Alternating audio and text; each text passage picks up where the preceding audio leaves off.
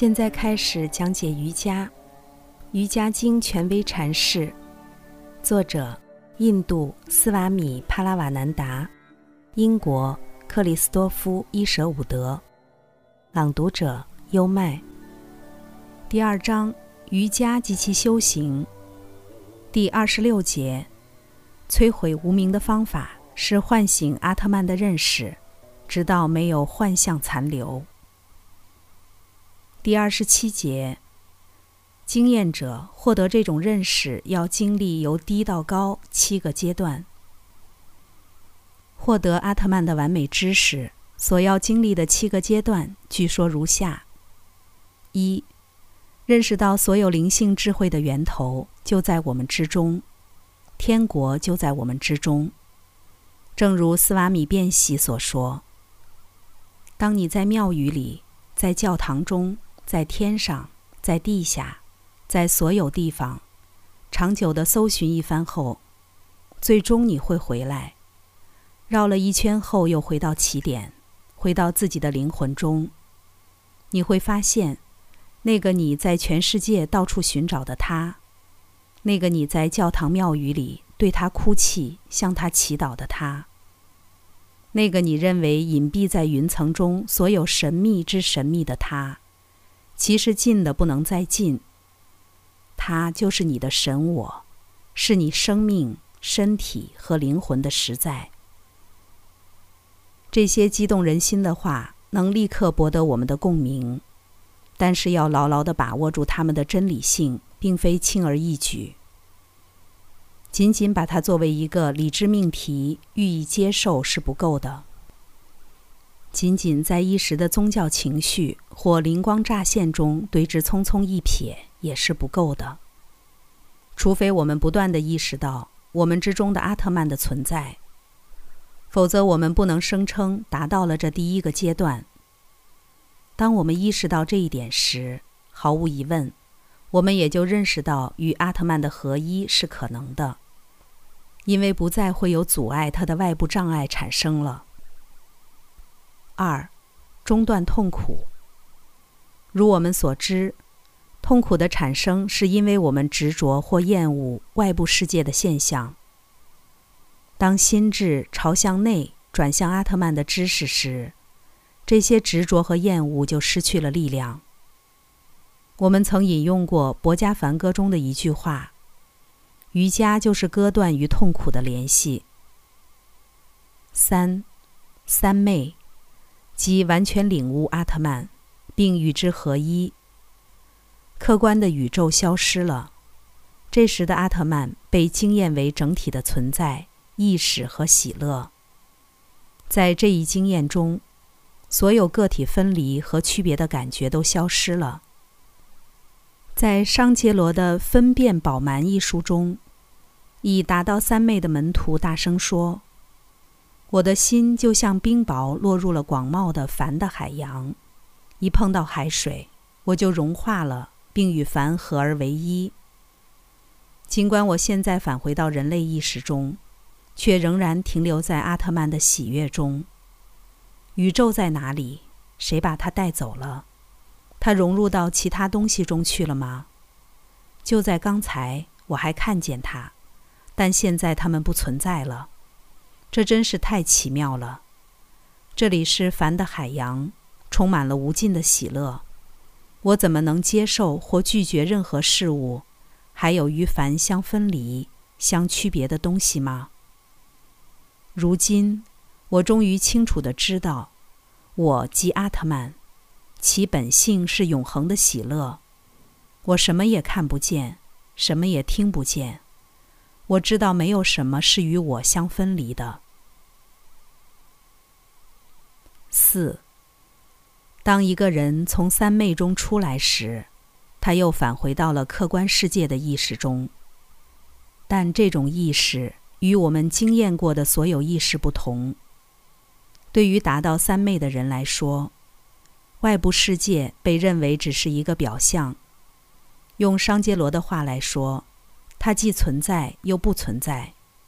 觉悟的人不再把外部世界认同为阿特曼，而仅仅把它视为阿特曼的投影。的确，它并不是完全不真实的，因为它是实在的投影。但它缺乏本质，不能独立存在，就像镜中的影像。在这一阶段，人知道他不再受世俗的责任或义务的束缚，如《博家梵歌》中所说，他的行为脱离了他。这当然不是指到达三昧的人从此什么事都不用做了。相反，大多数伟大的圣人表现得非常积极，尤其在教化他人方面，他们像是巨轮。示例罗摩克里希纳说。不仅自己穿越过海洋，还载着许多乘客渡往彼岸。但是，觉悟的圣人的行为与普通人是不同的，因为他们不受执着或私欲的驱使。从“自愿”一词最为字面的意义上而言，他们的行为确实是自愿的；而对我们其余人而言，只是部分自愿的。